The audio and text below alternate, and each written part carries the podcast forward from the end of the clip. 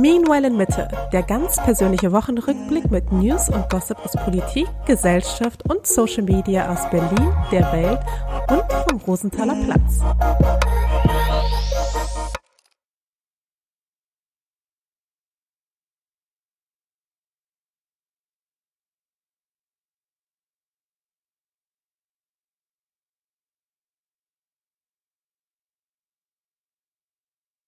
Hallo und herzlich willkommen zu einer neuen Folge Meanwhile in Mitte vom 24. Nee, nee also das, das, stimmt nur wirklich nicht. Nee, das stimmt wirklich nicht. Aufnahmetag 25. Januar, Release-Tag to be 26. To be seen. Genau. Ja, ich weiß, ich bin ein bisschen durcheinander gerade. Ja, wir sind ja eh wieder aus unserem Rhythmus ein bisschen rausgeraten, aber so ist es nun mal. Deswegen hatte ich ja darauf hingewiesen, macht euch die Glocke an, abonniert den Podcast, weil dann bekommt ihr einfach mit, wann wir es schaffen, äh, unseren Pflichten nachzukommen. unseren Pflichten. Naja, es ist halt auch einfach wirklich gerade ein bisschen chaotisch alles gerade bei uns. Genau. Eigentlich wollten wir ja gestern aufnehmen. Genau. Hat aber nicht geklappt. Denn wir beide sind ja Eltern, um uns mal kurz vorzustellen. Ja. Ich bin David, Papa von unserer kleinen Tochter, Unternehmer, Freelancer, Designer. Ja. Ja. Und du? Ich bin Mascha, ich bin Influencerin. Aber nicht Mama, du bist keine Mama. Und Mama. Mama von unserer kleinen Tochter. Ja, ich glaube, da bin ich jetzt einfach selbstverständlich von ausgegangen, nachdem du gesagt hast, dass du Papa bist. Ich du kannst halt es eigentlich ja kombinieren, weil man es gibt doch diesen Job von so Mama-Bloggerin ja. quasi. Und eigentlich, da kann doch jetzt das sehr gut verschmelzen eigentlich bei dir. Tut es doch auch. Ja, ja, aber dass du dich auch so vorstellst, meine ich. Du kannst halt einfach sagen. Nee, das, nee, auf gar keinen Fall. Also ich sehe mich ja gar nicht, dass ich irgendwann sage, also ich finde ja Mode-Influencerin schon grenzwertig. Irgendwie schon. Oder Beauty-Influencer. So, ich bin Influencer, aber nicht so, wie ihr vielleicht denkt. Immer gleich so direkt. Mach ich das so? Nee, so ein bisschen so. Ich habe das Gefühl, aber ich kenne es selber. Äh, so ein bisschen wie wenn ich sage, ja, ich gehe gern zum Fußball, aber ich bin nicht so ein Asozialer. Weißt du, wenn man so, so Aber ich liebe Fußball und ja. ich liebe es auch im Stadion zu stehen und rumzugrölen und assi zu sein in dem Moment. Aber das ist nicht meine Identität. Das ist nicht das, wonach es aussieht. Ja. Wenn man erwischt wird beim Fremdgehen, der Partner kommt ins Zimmer rein, dass man dann erstmal diesen Satz sagt. Mhm. Weil irgendwie ist es das schon, aber es ist auch irgendwie anders. Und das, Bei sich selbst ist das immer anders. Es ist ein bisschen anders. Also ja. man ist nicht so ein Fußballfan wie die anderen 20.000 Vollassis neben einem. Und du bist natürlich auch einfach eine ganz anders als Influencerin. Also ich bin eben keine typische Mode-Influencerin. Überhaupt nicht. Nein, ne? überhaupt nicht. Naja, und jedenfalls, äh, deswegen, ich habe schon dieses Mode, Mode-Label, da brauche ich nicht auch noch das Mama-Label. Nichts gegen Mütter oder Mütter-Influencerinnen, aber es ist mir alles dann doch also mir ist irgendwann aufgefallen, ich, ich, ich folgte eigentlich kaum jemand, weil mir ist das alles so zu rosa-rote Weltmäßig. Ich dachte, du sagst es hier so ein bisschen zu eindimensional, weil mir geht's immer so ein bisschen so bei solchen Sachen, warum man, also warum ich persönlich dann sage, ich bin jetzt nicht irgendwie äh, Fußballfan quasi, weil das ist ja, also ich sehe es in meinem Fall als Teil von, wir sind so zehn Dinge, über die ich mich definieren würde, aber keiner davon äh, beschreibt mich jetzt wirklich treffend, wenn es nur dieser Aspekt ist. Es ist die Mischung aus diesen Dingen. Ich habe das Gefühl, es gibt Menschen, das ist nicht mal negativ oder so, aber die sind so viel stärker auf so vielleicht ein Thema festgelegt und die sagen wirklich, ich bin halt genau Mama-Bloggerin zum Beispiel. Und die machen wirklich, also der Job ist nur diese Mama-Themen und auch sonst ist Mama sein wirklich so 80 Prozent vom Alltag. Und ja, dann kann man es ja sagen. Ich finde das aber in Ordnung. Ich finde es auch in Ordnung. Ich meine nur. Weil ich meine, letzten Endes wenn du dann der Person folgst, du weißt halt, was du kriegst. Und ähm, es ist ja auch nur ein Beitrag im Feed von vielen. Ich meine es aber auch nicht mal so jetzt nur in Bezug auf äh, Influencer-Job oder so generell. Ich meine so generell, wie man sich vielleicht definiert und vorstellt, was man so macht oder wer man so ist. Ja, also ich glaube, ja, keine Ahnung.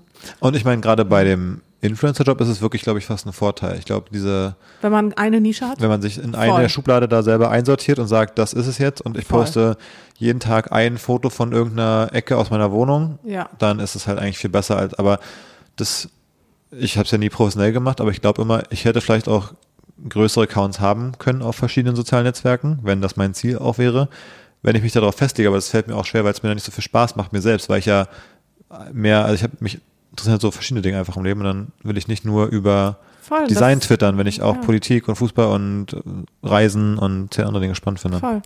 Äh, geht mir ja genauso. Ja. ja. Aber was soll man da machen? Also, naja, jedenfalls äh, sehe ich mich noch nicht als mich als Mama-Bloggerin vorstellen. Ja. Also auch wenn ich irgendwie auch schon vor allem in letzter Zeit häufiger Mami-Themen behandle. Aber es sind ja auch nicht nur eben so Mami-Themen, sowas wie, guck mal, wie süß mein Kind ist und guck mal hier, guck mal da, sondern es ist ja auch wirklich so dieser Struggle, den ich versuche irgendwie auch aufzuzeigen, wo ich das Gefühl habe, dass der mir zumindest bei anderen Accounts einfach viel zu kurz kommt. Hm.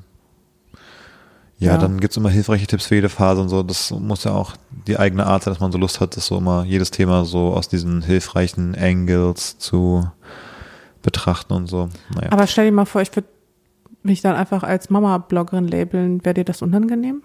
nee, nicht, an sich nicht, nee. Wenn das, Besser als Astrologie, ne? genau, besser als Astromascha.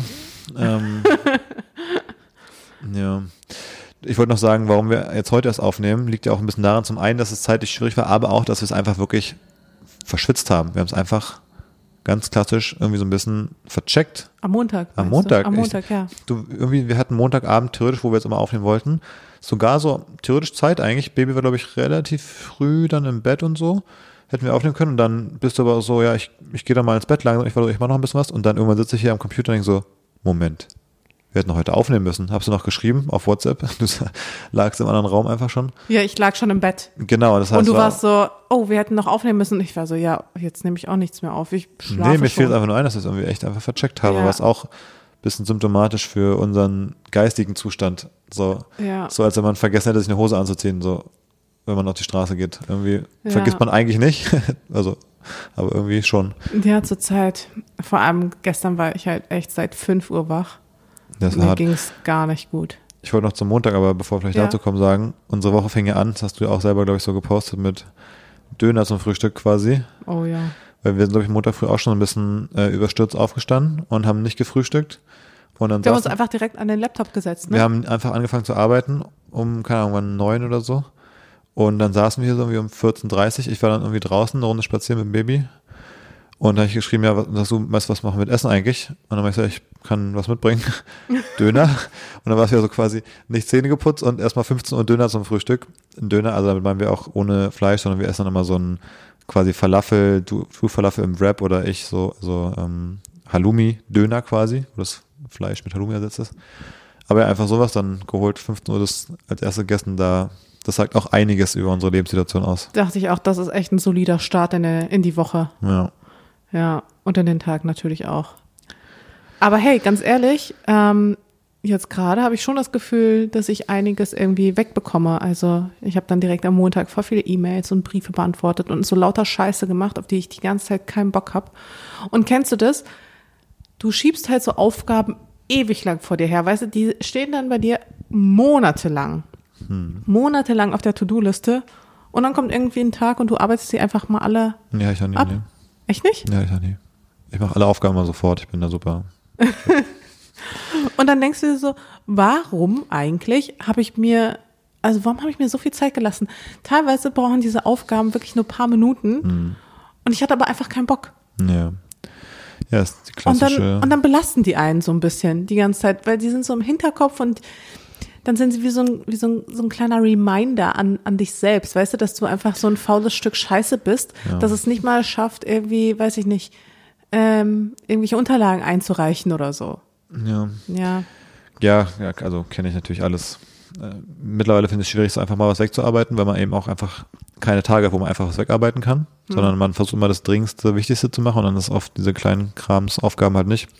Ja, in letzter Zeit nimmst du mir so ein bisschen mehr das Baby ab, deswegen komme ich dazu, auch mal solche Aufgaben abzuarbeiten. Die Kleine schläft aber auch gerade relativ viel, auch nach dieser äh, Chaosnacht, die wir hatten, von Montag zu Dienstag, wo ich hatte noch Montagabend dann nämlich noch länger gearbeitet und dann war ich so um halb eins im Bett. Und um fünf ist das Baby aber schon wieder aufgestanden quasi. Also hat gesagt, dass es gerne aufstehen würde, sagen wir es mal so. Es hat, nee, nee, es hat gesagt, es möchte nicht mehr weiter schlafen. Ach so es was. hat gar nicht gesagt, ich möchte gerne aufstehen. Es sagte einfach nur so, nee, also das mit dem Schlafen, das will ich nicht mehr. Ja, stimmt sowas. Hm.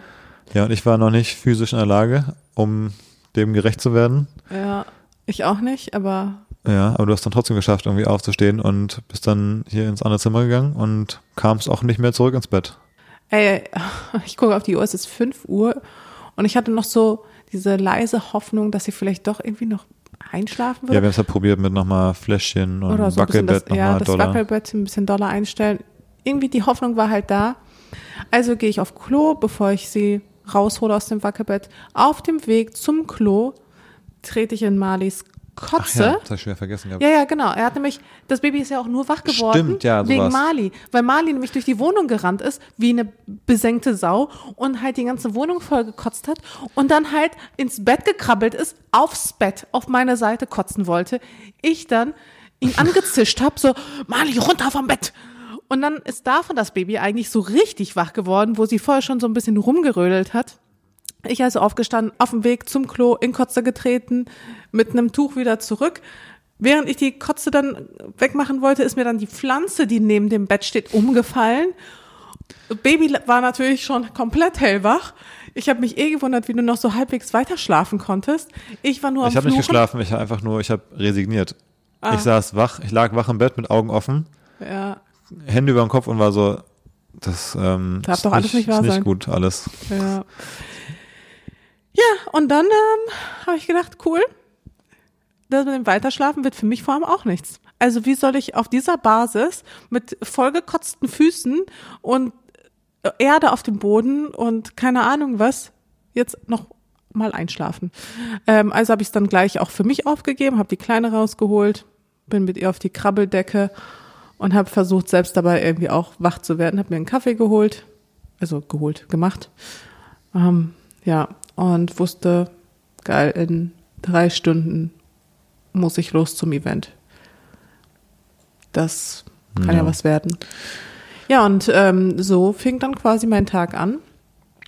Und als ich dann irgendwann zurückgekommen bin um 14 Uhr, dann habe ich gedacht, okay, das jetzt packe ich gar nichts mehr und bin einfach müde, todmüde ins Bett nochmal gefallen und habe erstmal genappt. Für mich war das super dann, weil dann, als du weg bist, dann hast du mir das Baby gegeben. Dann war sie aber so müde, weil sie nicht geschlafen hat, dass die erstmal dann von 9.30 Uhr bis 14 Uhr einfach gepennt hat. Dann konnte ich einfach entspannt aufstehen und den ganzen Vormittag arbeiten. Das war dadurch für mich irgendwie auf eine ganz komische Weise dann dadurch irgendwie ein sehr guter Tag. Ja, Obwohl es für dich natürlich die totale Katastrophe war in der, mit der Nacht und so. Naja, ja, ja, das war nicht mein Lieblingstag. das glaube ich. Du, Themenwechsel, würde ich mal vorschlagen kurz. Ja, aber es ist halt echt, weißt du? Ich meine, sowas passiert halt. Absolut, sowas passiert hier nicht nur einmal. Ja. Ja. Ähm, wir hatten noch letztes Mal darüber gesprochen, über dieses, ähm, über die Unterhaltung von Jan und Olli im Podcast, wo Olli dann meinte, ja, diese 100 Millionen für irgendwas, das war, ah nee, es war diese, diese Milliarden, weil äh, Elon Twitter gekauft hat, wo Olli so, meinte, ja. mit dem Geld, was man damit hätte machen können, wo ich mich dann aufgeregt habe und so, ja, das ist Quatsch, finde ich. Das Geld ist ja nicht weg. Und auch bei Fußballtransfers wird es oft gesagt, wenn so ein Spieler für 100 Millionen den Verein wechselt, weil das Geld ist ja nicht weg. Und jetzt ist ja Folgendes passiert. Also, um mal wieder ein bisschen in die Fußballkorner reinzugehen. Es wird Zeit für einen Jingle. Es, man muss ganz ehrlich, also, wir müssen es einfach sagen. Ja. Ja, herzlich willkommen in Davids Fußballecke. Auf jeden Fall ist irgendwie sowas in die Richtung, muss ich da machen. Bei denen werden wir auch wenigstens oft benutzen. Jetzt so Thema der Woche und so haben wir gar nicht so oft. Das lohnt sich gar nicht so richtig.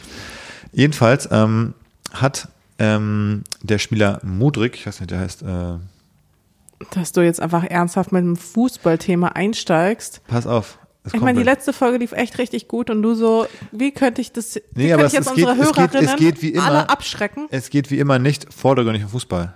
Ah, Okay. sondern Michailo Mudrik von Schachtjor Donetsk, ein ukrainischer Spieler vom ukrainischen Verein Donetsk, ähm, ist gewechselt zum FC Chelsea. So. Donetsk, wie du vielleicht weißt, ist ja in der Ostukraine und ist ja eins der Gebiete, was von Russland gerade besetzt wird. Und äh, der Verein spielt auch gerade in Polen irgendwo, haben die ihren, ihren Hauptsitz gerade.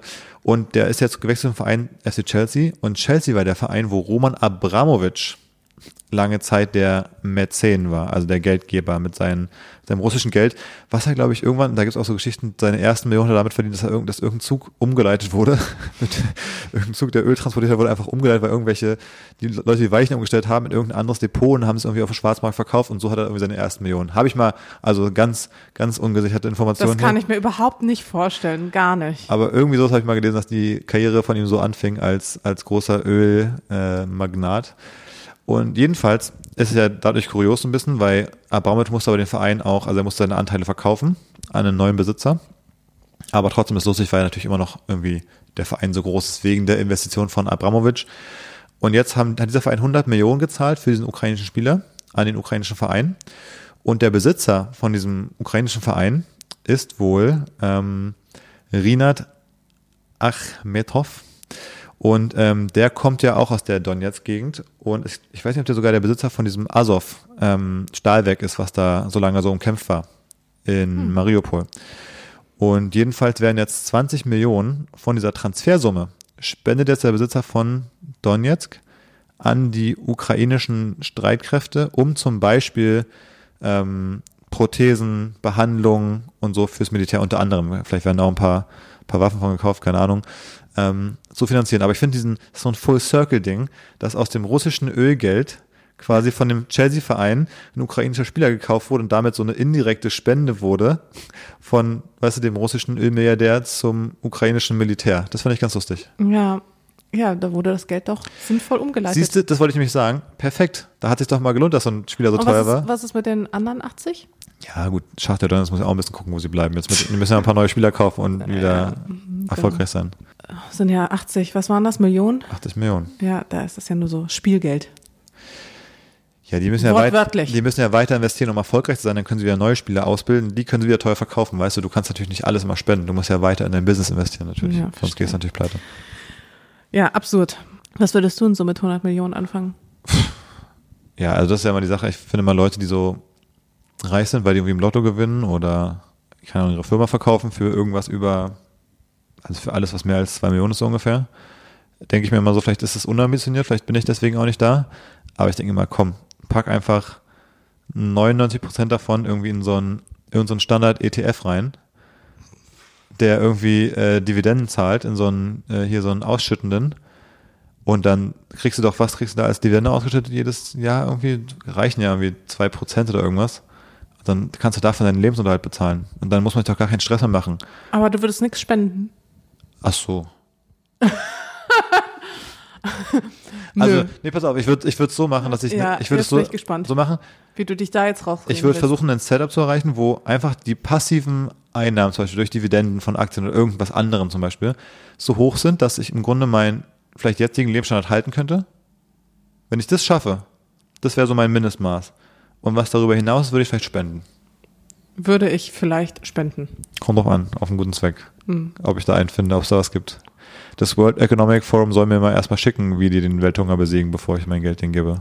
Ah, ja, so wie Elon okay. das gemacht hat. Okay. Nee, aber das finde ich immer schwer. Ich glaube, da sagt man mal jetzt so, ja, natürlich würde ich 50% spenden, aber wenn man das Geld hat, hm, hast du schon so viel Steuern davon abgegeben dann vom Lottogewinn. Oder ist es steuerfrei? Ich weiß gar nicht. Und dann nochmal was abgeben. Hm. Ich glaube, da sagen Leute im Vorhinein immer, dass sie ein bisschen spendabler werden als dann in der Realität. Aber ich würde jedenfalls das Geld nicht so, manche verprassen es dann einfach so sinnlos dann doch lieber so machen, dass man dann passiv für immer einfach so davon weiterleben kann und dann kann man ja immer noch spenden. Du meinst, wenn du dann stirbst? Nee, dann kann man auch spenden, wenn man dann seinen Lebensstand hält und macht ja vielleicht auch irgendwas nebenbei, weil man hat ja keinen Druck mehr dann irgendwie jetzt irgendeinen Job zu machen, sondern macht so Projekte, auf die man Lust hat. und irgendwie wird man ja mal wieder Geld verdienen damit und dann kann man immer noch, wenn es dann mehr wird, davon ja auch wieder was spenden. Ja, idealerweise wären wir ja in einer Welt oder würden wir in einer Welt leben, wo man gar nicht spenden braucht, weil alles funktioniert, aber so ist das natürlich nicht. Deswegen braucht es braucht es Spenden. Ja, es führt, glaube ich, mit so weit, ob man jetzt, wenn alles funktionieren würde, dann würden wir vielleicht nicht so im Wohlstand leben, weil die Leute anderswo nicht so äh, scheiß, scheiß äh, ausbeuterische Sachen machen würden. Also, dass wir hier so im Luxus leben, liegt ja an, ganz vereinfacht gesagt, sehr günstigen T-Shirts und Technikprodukten, die in Indien und China produziert werden. Und wenn das nicht so wäre, dann hätten wir auch nicht jedes Jahr ein neues iPhone, wenn die da nicht für zwei Euro die Stunde arbeiten würden. Ja, ähm, ich dachte auch eher an sowas wie das Tierheim. So. Oder Frauenhäuser oder sowas. Ja. Die ja auch regelmäßig oder Obdachlosenheim oder sowas. Hm. Also regionale Sachen. Hm. Ähm, die Leute sind ja auch mal auf Spenden angewiesen. Ja. Naja. Folgst du eigentlich Galerie Arschgeweih auf Instagram? Doch, ich folge Galerie Arschgeweih, aber wird mir nicht mehr angezeigt. Irgendwie der Algorithmus hat festgestellt, dass mich die Inhalte dann vielleicht doch nicht so sehr interessieren. Geht mir so ein bisschen sicher, die hatten jetzt einen Post, der wurde, glaube ich, doch wieder vielen angezeigt, weil der war auch ein Knaller. Ich weiß gar nicht, das ist so ein Account, die machen ja so ein bisschen so mehr oder weniger, wie fasst man zusammen, so Memes rund um deutsche Fernsehsachen und so Kultur, so Sendungen wie Popstars, DSDS, da nehmen die irgendwie so, oder so Kader Loth und so Leute, ne, die greifen nicht so raus, aus diesem deutschen C-Promi-Universum und bauen damit so Memes und so Sachen. Und jetzt haben die aber Folgendes gepostet, und zwar so ein Screenshot, also Ausschnitt von, so ein Post mit so Screenshots von so österreichischen Medienseiten, wo lauter so Schlagzeilen sind wie äh, Harry und Meghan sind ein tiefes Loch gefallen, was ihnen da raushalf, DJ Ötzi. Kein Scherz. Und so, so mehrere Artikel so von ÖE, OE24, Hitradio Ö3, ähm, Tiroler Tageszeitung und lauter so Sachen. Und die schreiben alle darüber, dass die, so, zum Beispiel Burger Dance gibt Harry und Meghan Kraft. Und in den Artikeln geht es immer darum so, ja, jetzt in der Biografie von Harry, glaube ich, ne? Ja, Harrys Ja. Biografie, die so ein bisschen schon auch absurde Sachen da, die man so gesehen hat. Aber da soll unter anderem drinstehen, dass sie eben in ein tiefes Loch gefallen sind, aber dann der Party-DJ, DJ Ötzi, hat sie da rausgeholt mit seinen coolen Songs. Das steht in der Biografie, berichten diese Tageszeitung alle. Und was passiert ist, ist, dass Galerie Arschgeweih, die haben irgendwie so ein, so ein Fake-Screenshot gemacht oder so von der Biografie, haben so einen Post gemacht, wo das Cover daneben ist und dann ist so ein Ausschnitt, so ein Text, das, wo das dann so drin steht halt so, ne? Ja, wir waren echt down und so, aber dann, die Mucke war echt so cool von DJ Ötzi, da waren wir wieder besser drauf. Du willst mich mal verarschen. Und das, Meme- das Witz. haben diese ganzen Zeitungen und, und Medienportale halt aufgegriffen und dachten wirklich, dass in der Biografie steht, dass die den Burger Dance von DJ Ötzi so gut fanden, dass sie wieder gute Laune hatten. Du verarschst nee, mich. ist wirklich so. Ich habe auch überlegt, ist es nur, ist es quasi so ein Meme von einem Meme, weißt du, dass sie so, So ein Layer. so ein Layer, einfach, dass sie ja. die Screenshots von den Medien gefaked hätten, aber es berichten eben auch, äh, auch die SZ berichtet darüber, also die Süddeutsche Zeitung, dass die österreichischen Medien auf dieses Meme reingefallen sind, dass die den Burger Dance gemacht haben. Ja, weil die einfach, weißt du, die Österreicher haben gedacht, geil, endlich hat mal einer von uns geschafft und hat die Royals aufgemuntert. Das ist ja so ein Erfolg fürs ganze Das, Land. ja, das ist so, wenn man es ganz doll an etwas glauben will, ne? Ja, so wie, Dass man dann so das kritische, also dass man es dann einfach Ja. nicht mehr kritisch hinterfragt, weil es muss stimmen. Ja, man auch- möchte, dass es echt Oder auch diese, dieser Nationalstolzfaktor, wie wir sind Papst so ein bisschen, weißt du, diese Ebene von Stolz. So einer von uns hat es geschafft, ist jetzt auf der großen Ebene angekommen. Das ist einfach so geil, dass sie es geglaubt haben. Aber ich meine, DJ Ötzi. aber ich meine auch bei den Ausschnitten aus der Biografie ist es gar, also das war ja so, so unhinged, teilweise, was da, was da so drin stand, was ich so für Ausschnitte auf Twitter auch gesehen habe, mit so, auch vom Audiobuch, wo es selber auch vorliest, ne?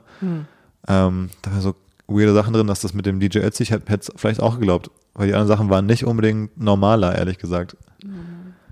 Was hat er da erzählt, dass er irgendwie in Jungfern wurde auch von irgendeiner älteren Frau, die hat ihm irgendwie beigebracht, wie es funktioniert. Also das waren so ganz, ganz Ja, verrückte und er Sachen. irgendwie auf der Hochzeit von seinem Bruder hat er Hat auch er- irgendeine Penisverletzung oder sowas. Ja, ne? so ein, so ein äh, Frost, äh, so, ein, so eine äh, Erfrierung irgendwelchen zweiten, dritten Grades. Sein Penis war halb abgefallen und alles. Also so Geschichten, ich denke so, ja, okay, wer hat danach gefragt einfach? Also, Ja, ich muss sagen, ich verfolge das ja an sich total gern, so Harry und Meghan und alles Mögliche, aber Harry, ich weiß auch nicht, der, wo er auch in diesem SS-Kostüm da aufgetaucht War das ist, Harry bei auch? Dieser, ja, ja, bei dieser Party, irgendwie ist da der Vibe so ein bisschen off, finde ich. aber Harry auch der, der bei den, äh, beim Militär war und da auch in, äh, der, irgendwer hatte auch von den beiden so ein Deployment auch in Afghanistan sogar. Ich glaube, das Das war auch er, ne? Geht es auch in der ja. Biografie auch darum, dass er irgendwie einen Tod geschossen hat oder so. Oder, oder auch nicht. Oder doch. Weiß ich nicht, ob er da irgendwie einen Tod geschossen hat, aber Ja. Der ist auf jeden Fall so ein bisschen speziellerer Charakter in der Familie. Ja. Komisch, dass man da so ein bisschen anders wird, wenn man bei den Royals aufwächst. Kom äh, wirklich merkwürdig, dass man Ja. da nicht so einfach durchschnittlich normal klar im Kopf ist. Ja, Als wenn das nicht so ein gesundes Konzept wäre, einfach, dass Menschen so leben wie die Insgesamt, Royals, ja. Ach, ich stelle mir das überhaupt nicht schlimm vor. ja. Du, wir haben uns ja eine Geschichte die Woche aufgespart. Die wollte ich dir irgendwie, glaube ich, in der Küche erzählen oder so. So, um nochmal was Privates zu haben. Und zwar ging es ja da um das Thema Getränke nochmal. Ich habe doch schon öfter mal erzählt, dass ich so gerne leckere Sachen trinke. Ich finde das, ich verstehe das nicht. Ich verstehe es wirklich nicht. Wenn man dich fragen würde, Hm. oder ich kann dich auch jetzt hier im Podcast fragen, was magst du lieber? Ein geiles Getränk oder ein geiles Essen? Ich weiß, also das Ding ist, wenn bei der Frage würde ich sogar noch sagen, beides gleich. Aber die Sache ist, man kann einfach viel öfter am Tag ein geiles Getränk konsumieren. Weißt du, ich kann zehn geile Getränke an einem Tag trinken, aber ich kann ja nicht zehn geile Gerichte essen. Also, also weißt du, das sind einfach, da hat, Aber man, da hat man mehr Chancen auf ein schönes, befriedigendes Erlebnis, weil ich kann Aber ein eine leckere Getränk Cola, ja, dann so eine aber- Apfelschorle, eine Rhabarberschorle, vielleicht einen Kaffee am Morgen. Das sind so viele Aber Glücksmomente, was die stimmt so mit deinem Geschmackssinn nicht, dass das für dich auf einer Ebene ist mit Essen? Weil, guck mal, das ist, du, wenn du jetzt, du hast zwei Punkte quasi. Einmal so ein bisschen die Nachhaltigkeit oder wie groß ist das Geschmackserlebnis und dann aber noch so einen zweiten Faktor so, wie oft geht es, ähm, wie niedrigschwellig ist es. Und dann, keine Ahnung, auf einer Skala von 1 bis 10 hat ein leckeres Essen, hat meinetwegen 10 beim Geschmackserlebnis, aber bei der Niedrigschwelligkeit hat es nur eine 5. Und, bei, und das Getränk hat vielleicht nur eine 5 beim Geschmack, weil es eben ein bisschen weniger krass ist, aber hat eine 10 bei Niedrigschwelligkeit. Kannst du immer, du kannst immer so einen kleinen Schluck nehmen. Du kannst nicht immer, du kannst nicht so ein bisschen vom Döner nehmen, zum Beispiel. Nee, das kannst du Halloumi. nicht, aber du kannst immer so ein Stückchen von der Schokolade nehmen oder so eine Sache von den, von den Süßigkeiten oder Ja, so. aber das ist ja auch dann nicht so richtig Essen. Das ist Oder- ja irgendwie Naschen ist nochmal was anderes. Das ist ja nicht, ist nicht oder, Essen. oder so ein, ich weiß nicht, so, so ein paar leckere Kirschen magst du ja nicht, ne? Aber zum Beispiel so Kirschen oder so. Mm. Oder so gezuckerte Erdbeeren. Nee, finde ich auch gut. Aber das ist dann für mich schon fast so ein Snack. Das ist dann Snacken. Es gibt Essen, Snacken und Trinken dann von mir aus. Mein Gott. Ich okay. finde, alle drei haben, sind, haben verschiedene Stärken, aber sind am Ende fast auf einer gleichen Ebene. Jedenfalls, ich trinke ja sehr gerne leckere Sachen, also wie man jetzt hier vielleicht gehört hat. Und, Und da ähm, kenne ich auch wirklich niemanden, der das so leidenschaftlich gerne macht wie du. Genau, ich weiß nicht, wie Du wir hast so eine richtige Abhängigkeit. Ja, aber die habe ich schon hart jetzt im Griff. Also ich trinke vielleicht, also ich habe eine Zeit lang habe ich mir jeden Tag eine Mate geholt. Mittlerweile trinke ich vielleicht noch so einmal die Woche irgendwie eine Mate oder sogar seltener. Und auch sonst richtig wenig außer Wasser, muss man wirklich mal sagen. Also ich habe es krass im Griff. Aber das ist auch so ein bisschen eine Leistung und So ein Bier. so Stimmt, ja, ein wir- bisschen unterschlagen jetzt. aber das geht auch nur, weil zu Hause die Verfügbarkeit eben relativ gering ist. Und deswegen habe ich irgendwie aus irgendeinem Grund gesagt, da, Nee, wir kamen da drauf, weil unten im äh, Müllraum, nicht Müllraum, ah, genau, das war's. Da wurde halt- angeliefert fürs Restaurant, wurde angeliefert, so palettenweise, so Cola, Wasser, und du Bier. warst so, das wäre ja mein Traum. Ich wäre so, also wenn das einer bei mir jede Woche vorbeibringen würde, so eine Palette mit so 200 Getränken, da würde ich mich totsaufen, habe ich gesagt. Mit, mit allem, also mit allem einfach. Ich würde einfach, ich würde so rülpsend durch die Gegend laufen, weil ich den ganzen Tag ein so ein Getränk nach anderen trinke. Und wenn ich bei so Konferenzen bin, habe ich glaube ich schon mal erzählt, und da gibt's dann so diese kleinen Fläschchen mit so O-Saft, Apfelsaft, Cola, dann, trink, dann snack ich mich da so quasi mit den Getränken so durch den Tag einfach. Und dann, dann trinke ich da so 20 so eine Flaschen einfach. Das ist so lustig, weil ich bei so einer Konferenz, ich trinke vielleicht so ein, ein kleines Gläschen, weiß ich nicht, Ich Apfelsaft finde oder es so, so. geil. Das sind, das sind die allerbesten Tage, wenn es irgendwo, wenn man dann irgendwo mal in der VIP-Loge bei irgendeinem Event ist oder bei so einer Veranstaltung irgendwas und da gibt's oder da gibt's einfach so kostenfreie Getränke, dann trinke ich da eins nach dem anderen Ich und finde, auch das so ist mal quer so ein. Witz, so ein Meme, weißt du, oh, es gibt Freigetränke, aber für dich ist es halt wirklich Ich find's so ein gut, Grund, ne? irgendwo hinzugehen. Das ist echt so. Da, das ich finde es so gut. Na, jedenfalls habe ich das im, Innenhof gesehen bei uns und dachte so, das wäre so cool. Und habe dann gesagt, ja, da würde ich mich halt zu Tode saufen. Und wenn ich bei so einem Startup wäre, es gibt ja diese Firmen auch, wo es so ist, hier in den hippen Berlin-Mitte-Offices, wo es auch Free Drinks einfach gibt, wo die auch einen großen Kühlschrank oder was haben oder eine Küche, wo du einfach dir jede Zeit Getränke nehmen kannst. Und dann wollte ich dir erzählen, wie es eben bei meinem, bei meinem Angestelltenverhältnis war, wo ich in einer Agentur hier war. Da war es so ein Zwischending. Da gab es nämlich so ein bisschen kostenlose Getränke, aber auch so ein bisschen, das war so ein bisschen auf Augenmaß gedacht. Und das war für mich ganz schwierig, weil dann, also zum einen gab es natürlich Kaffee, habe ich dann getrunken, angefangen da zu trinken, so richtig ehrlich, eigentlich ehrlich gesagt. Und dann gab es wie so eine Art, ja, so eine Art Abstellraum, da stand glaube ich auch wie so ein Druckerraum oder so. Und da standen immer so ein paar Kisten, so Club Mate und noch so eine Rhabarberschorle. Und es war eigentlich so, dass irgendwie so die Office Manager oder so haben immer so jeden Tag halt so, keine Ahnung, zehn Flaschen oder so einfach in den Kühlschrank vorne gelegt in der Küche. Und es war eigentlich so gedacht, okay, man nimmt sich dann halt eine Flasche aus dem Kühlschrank und wenn da so ein bisschen alles, dann irgendwann ab mittags oder nachmittags, dann war es das so ein bisschen für heute. Und dann ist okay. Und dann habe ich mir ab und zu, habe ich dann gesagt, ja, okay, dann halt nicht heute, mir ist schon alle oder so. Keine, keine zweite Mate, keine Apfelschorle, keine Rhabarberschorle noch nach dem Kaffee und der Mate. Und dann habe ich mir ab und zu mal eine aus dem Raum da genommen und in den Kühlschrank gelegt, bis die ein bisschen kälter war. Da wurde ja manchmal auch einfach wieder natürlich vom nächsten da geklaut, so ungefähr, ne? Und irgendwann habe ich dann angefangen, dass ich immer so ein bisschen verstohlen da in diesen Raum reingehuscht bin und mir da immer so dreimal am Tag so ein Getränk rausgeholt habe, was aber nicht so gedacht war, glaube ich, weil dann immer der Raum natürlich ein bisschen schneller leer wurde, die Kisten da, weißt du? Und dann gab es irgendwann, glaube ich, auch mal so eine, so eine halbe Ansage mit, Leute, also es ist schon so gedacht, dass nicht jeder sich in diesem Raum einfach die ganze Zeit bedient, sondern das aus dem Kühlschrank nimmt. Und dann war ich immer so, hab ich immer so halb undercover da reingeschlichen, dann so die Getränke zu holen. Wie so ein kleiner Gauner. oh Mann. Und da, da weiß man ungefähr, wie es so Dass du da echt deinen Job riskiert hast für die Freigetränke. Ja, würde ich machen. Also, glaube ich, habe ich, glaube ich, in der Realität nicht ganz meinen Job riskiert. Ich meine, es war am Ende Club Mate, aber Ich habe auch noch überlegt, ist knauserig, wenn man bei Getränken so ein bisschen, aber habe ich über, überlegt, als Firma, wenn du so eine Agentur bist mit 50 Leuten, ja, und angenommen, jeder von denen trinkt eine Mate am Tag. Das sind ja schon so zwei Kisten dann, oder? Sind nicht irgendwie 24 Flaschen in so einer Kiste immer drin oder so? Sagen wir in zwei Kisten und so eine Kiste kostet ja schon ein paar Euro. Und wenn dann aber einer kommt und trinkt dann so das Doppelte und alle würden das Doppelte einfach den ganzen Tag trinken immer, dann wird es ja irgendwann schon ein Faktor, weil je, jeden Tag zwei Kisten ist für so eine jetzt nicht große Firma irgendwann schon ein Kostenfaktor, glaube ich. Dann können 1000 Euro pro Monat werden dann. Ja. Wenn die da alle, alle irgendwie die Maten und Rhabarberschollen und den Kaffee so wegsüffeln, wie ich das machen würde. Ich, ich als Chef, ja, wenn da einer kommt und trinkt dann jeden Tag da auf meinen Nacken drei so Getränke und das machen dann so Findest zehn, nicht zehn? Leute irgendwie und man sagen, nee, da müssen wir mal gucken, wie wir das hier dosieren. Oh Mann. Aber wahrscheinlich Nee. gibt es das Problem nicht so oft, weil nicht alle so versessen sind wie ich. Wie gesagt, ich kenne außer dir auch niemanden, der so versessen ist auf, auf Getränke. Also die meisten, selbst, ich weiß auch nicht. Nee, wirklich niemanden. Meine Mama vielleicht ist ganz heiß auf Säfte. Ja, die war auch richtig heiß auf den Mango-Orange-Saft hier. Ja, ja. Die war richtig. Nee, aber ich meine, den meisten Leuten reicht halt Wasser. Weiß denn Mama eigentlich, dass es den Saft auch in Frankreich gibt bei ihr? Hast du das mal gesagt? Weil ich glaube, den haben wir da auch gekauft damals. Ja? Weiß hatten ich wir, glaube ich, sogar, als wir da waren, hatten wir ihn auch, aber da hat sie es nicht so angefixt und vielleicht hat sie diese Info nicht, obwohl müsste eigentlich sehen im Supermarkt, oder, wenn sie durchläuft. Ich weiß bei meiner Mama ehrlich gesagt nie, ob das echt ist oder ob sie es Schauspiel hat. Um so vor dir zu tun, so als wenn, oh, guck mal, ich trinke so gesunde Säfte. Oder was? Nee, nee, eher so, weiß ich nicht, oh, das schmeckt aber ganz lecker. Also, weißt du, so, Also ein bisschen wie bei Sabrina, wo ich immer denke, man weiß halt nicht, schmeckt sie wirklich oder als ist es wirklich das Leckerste, was sie jemals gegessen und getrunken hat oder tut sie jetzt einfach so, um uns ein gutes Gefühl zu geben? Ja, habe ich das Gefühl nicht so gehabt eigentlich.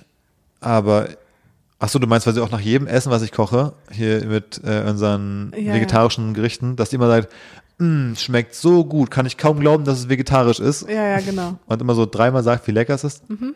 Ah, es kam für mich immer relativ authentisch rüber. Vielleicht war es ein bisschen geflunkert. Ich weiß es nicht. Ich so glaube, gut. ich glaub, sie findet es wirklich richtig geil. Ich meine, du warst ja auch bei uns zu Hause und da gab es schon auch, wenn meine Oma mal gekocht hat, auch richtig leckere, gute Gerichte. Aber die sind alle mit Fleisch und das ist immer irgendwie so ein bisschen das, derselbe Geschmack. Ich erinnere mich auch gar nicht so richtig ans Kochen. Ich weiß, so ein, zwei Mal gab es dann irgendwie so, irgendwie so Pelmeni oder irgendwas. Mhm. Einmal gab es ein bisschen ein weirdes Essen, wo ich auch sagte, okay, das sind an sich so Zutaten, aber das war dann so, weißt du, wo man denkt, okay, das wäre jetzt eher so eine Soße, aber dann war das so wie so ein Hauptding oder so, irgendwie so, irgendwie so ein komisches Verhältnis der Masse und der Art, wo ich mir sage, ja, verstehe ich jetzt gar nicht so genau, wie das so von den Dimensionen her zusammengeht. Weißt du, als wenn es so Ich weiß leider überhaupt nicht, welches Gericht du meinst. Aber wie gesagt, es ist halt, also die russische Küche ist nicht komplett schlecht. Will ich auch gar nicht schlecht reden, aber sie ist dann doch sehr eindimensional. Ja, was ich so lustig fand, als wir, als deine Mama jetzt hier war und wir waren dann beim äh, Pizzaladen den letzten Abend oder so, glaube ich. Und dann ähm, guck mal auf die Karte rauf. Und bei uns ist ja so, wenn da die so ein kleines Blättchen ist neben bestimmten Gerichten, dann denken wir, ah cool, man muss das Symbol für vegetarisch finden, dann weiß man, die kann man essen. Und für alle anderen Menschen ist es so von wegen, die ignorieren das im Grunde einfach und sagen, ich kann einfach alles davon essen, weil egal ob vegetarisch oder Fleisch, wenn es für mich lecker klingt, dann so. Und deine Mama hat dann so gefragt, wo gibt's hier was mit Fleisch? Und dann waren wir so, ja, alle die, die kein Blättchen haben, die kannst du essen. die, du musst die mit dem Blättchen, diesen, Vege- die musst du versuchen zu vermeiden, wenn du Fleisch Ja. willst. Da haben wir genau das andersrum gehabt. Ja. Ja. Sie tut immer so, als wäre sie allergisch gegen gesunde Sachen. Ja, allergisch gegen Essen ohne Fleisch. Ja, und könnte nur, nur ungesundes und Fleisch essen. Kriegst du direkt so Mangelerscheinungen, wenn sie ein Essen ohne Fleisch nimmt. Ich glaube, so geht's mein- vielen in Deutschland, glaube ich, auch. Ich glaube auch, also ich, ich glaube nicht mal, dass meine Mama da so eine Ausnahme wenn die ist. eine Woche nicht irgendwie, Fleisch ist für sie Grundnahrungsmittel ja. und ähm, ja, es, es geht halt nicht ohne. gibt in Deutschland viele Einfamilienhäuser, wenn die irgendwie eine Woche lang nach Sommerbeginn nicht irgendwie zehn Bratwürste auf den Grill geschmissen haben, dann kriegen die auch so, Stimmt was nicht. dann zittern die auch so, dann kriegen die so, kriegen die Fingernägel, weißt du, diese komischen Markierungen da, wo man so irgendwie so einen Mangel hat, Ach so, ja, glaube ich. Dann werden die so gelb, ja stimmt. Oh Gott, ja. aber so placebo-mäßig einfach. naja. Ja, aber ich finde es eh so krass irgendwie mit der Fleischkultur. Ich meine, es gibt ja auch so asiatische Küchen, die kommen ganz natürlich ohne, ohne Fleisch zurecht. Also die haben dann halt irgendwie Tofu oder lassen das Fleisch einfach ganz weg. Ja, äh, ist ja auch ein Thema für unser Kind, ne? die wir das machen. Da müssen wir jetzt so ein bisschen eine Entscheidung für unser Baby treffen. Ja, ich überlege halt die ganze Zeit, ob ich das auch mal auf äh, Instagram zum Beispiel mal thematisieren sollte.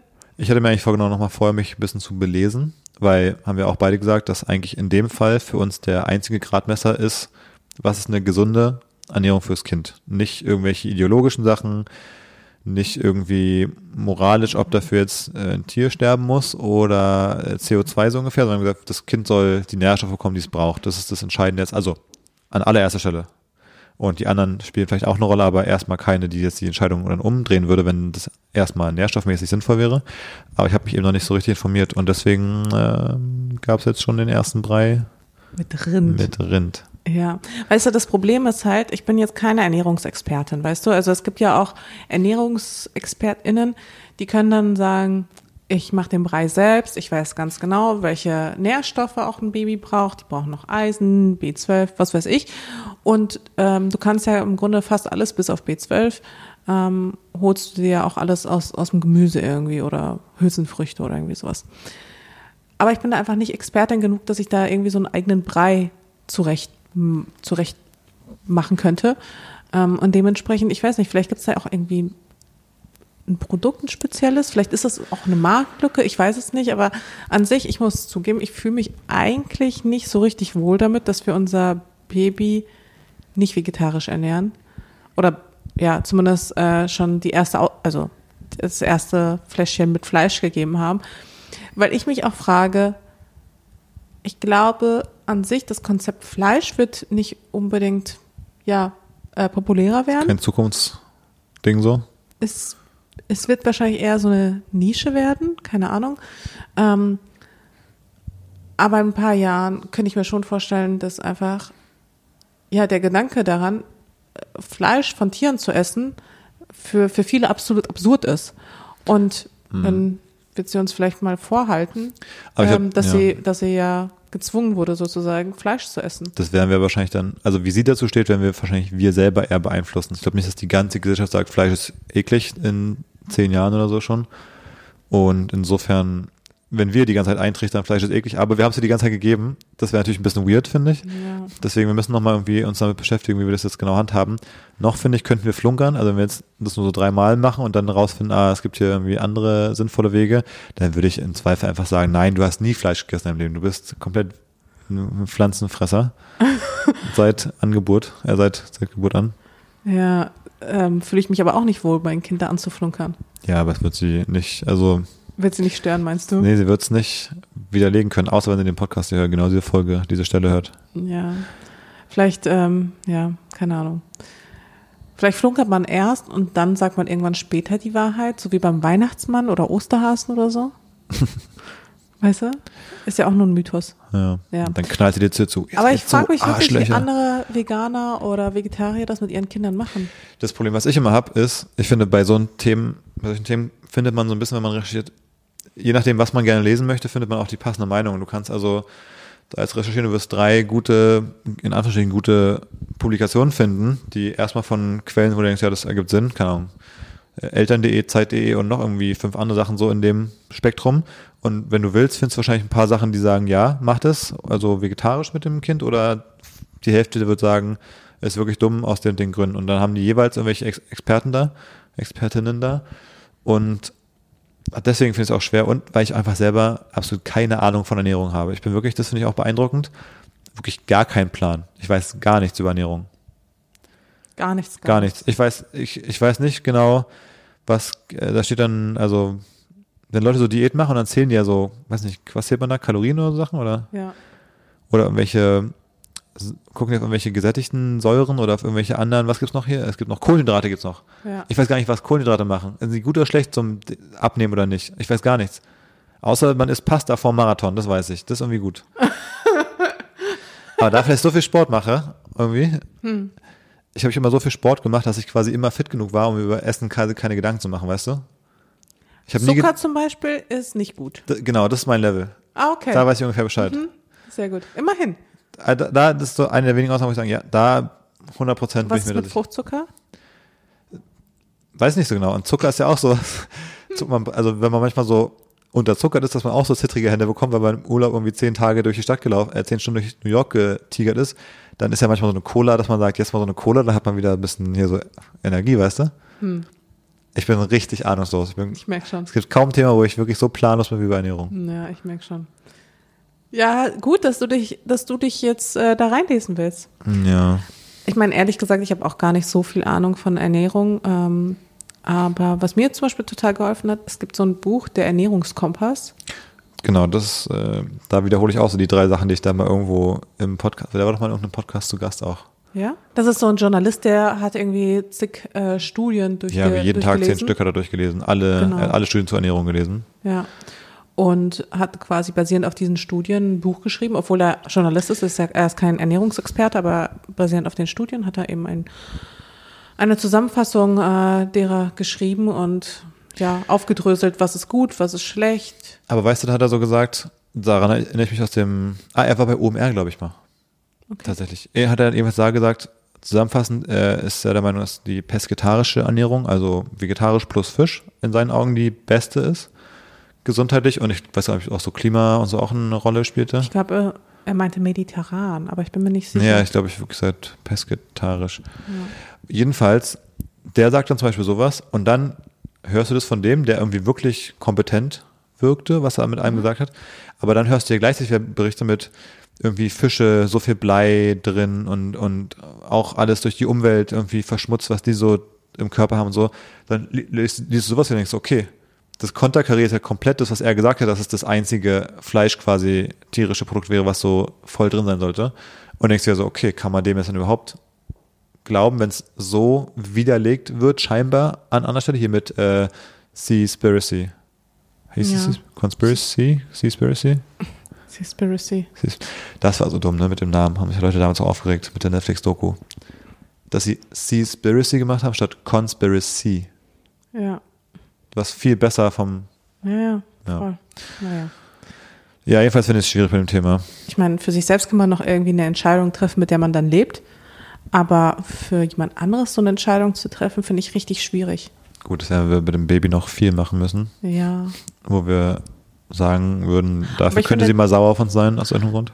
Aber ich finde gerade das Thema Ernährung ist so ein wichtiger Faktor im Leben, ähm, über den sich ja auch manche Leute ja auch definieren. Also es gibt ja auch Menschen, die sich darüber definieren, dass sie ja nur Fleisch essen, genauso wie es äh, Menschen eben gibt, die sich darüber definieren, dass sie ja so krasse Veganer sind. Ja, das finde ich irgendwie auch nicht so cool.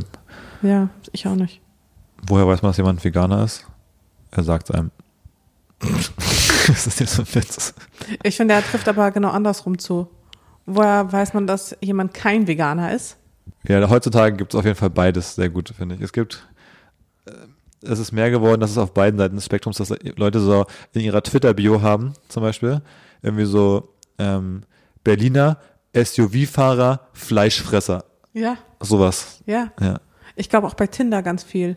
ja, Das sind dann wahrscheinlich so dieselben Typen, die dann so einen Fisch hochhalten. ja, dieses Anti, äh, also reaktionär, äh, doch reaktionäre, wo Leute das auch so als, ja, wo man sich darüber gerne definiert, weil es andere eben auch gut finden, wenn du dich darüber definierst, die es genau sehen. Ja, nun ja. schwierig. Naja, ähm, ich würde mich wirklich dafür interessieren, wie andere das handhaben. Also falls ihr da Feedback habt, äh, vielleicht auch eben euch vegetarisch ernährt, ähm, schreibt uns doch gerne mal, wie ihr das mit eurem Baby regelt, weil wir sind da echt, ja, noch ähm, ziemlich unentschieden. Ja. Ich habe noch ein Thema zum Ende. Ach so, übrigens noch eine Sache ne, Ja. zu diesem Baby, Babybrei. Es geht bei mir mittlerweile sogar schon so weit, dass wir müssen ja den Babybrei heiß machen, ähm, also aufwärmen. Und normalerweise teste ich ja dann immer, ob der heiß genug ist oder, oder eben noch nicht oder zu heiß.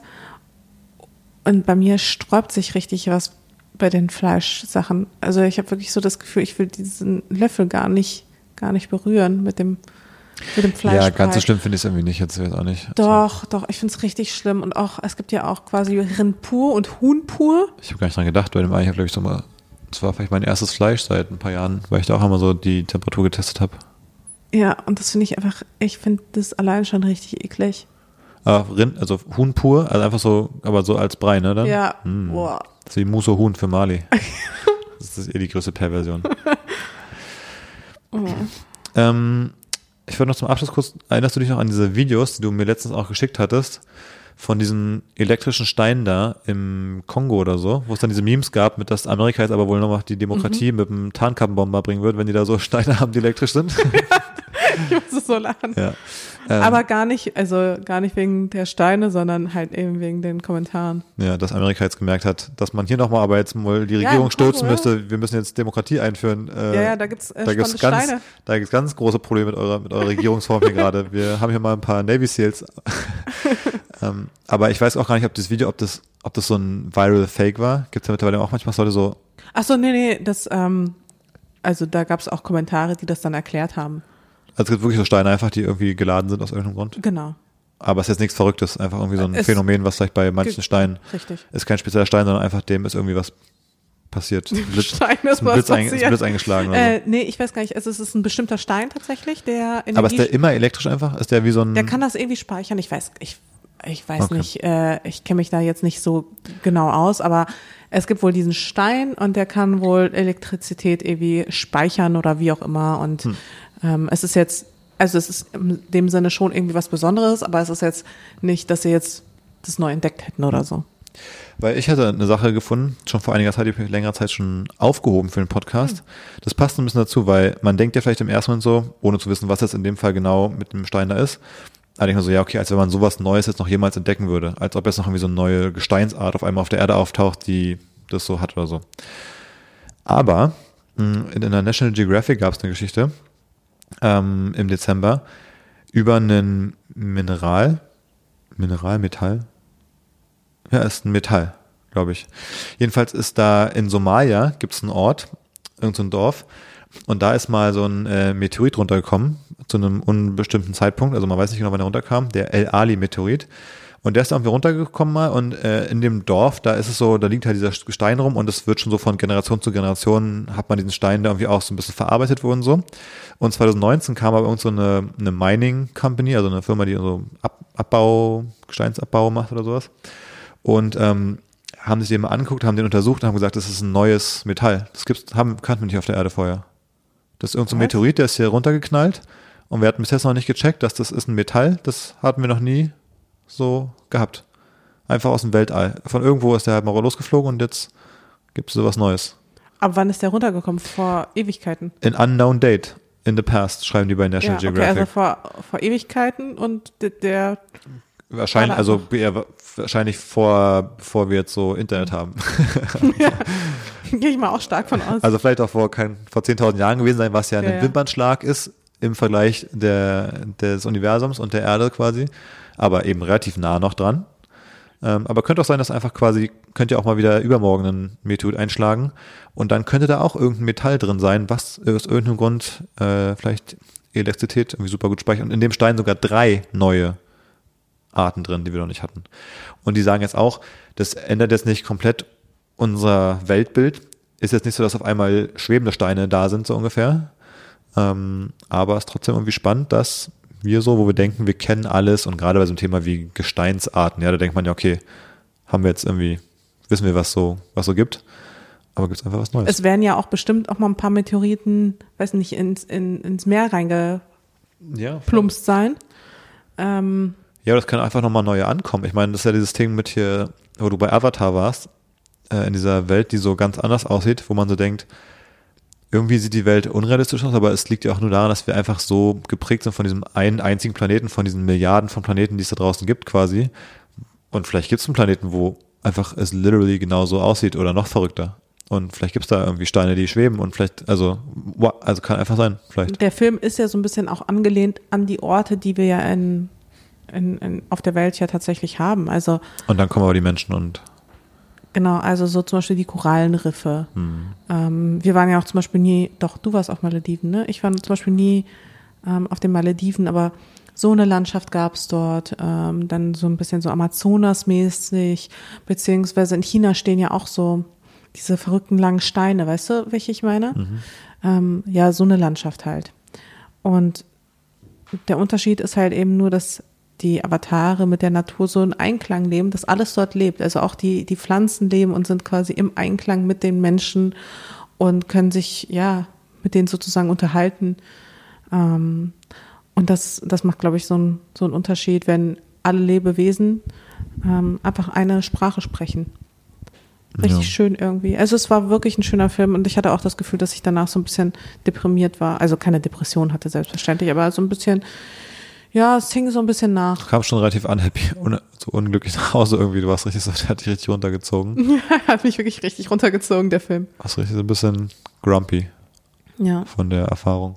Wollen wir Ich die würde Folge ein bisschen sagen, kürzer halten? wir bleiben bei unserem etwas kürzeren Konzept. Ja, ich glaube, zur nächsten Folge werde ich mal wieder so ein Q&A machen. Ja, finde ich gut. Wir hatten noch eine Frage, die wir auch beantworten wollten, schon vor drei Wochen mal, Ach wo es so, irgendwie die um, um Reisen Reisen. ging. Die könnten wir nochmal aufgreifen, die war ganz gut. Jetzt? Nee, nicht jetzt, aber Okay. für die nächste Folge uns schon mal merken Okay. Und die mal nehmen. Na gut, bis dahin. Okay, bis dann. Ciao, ciao.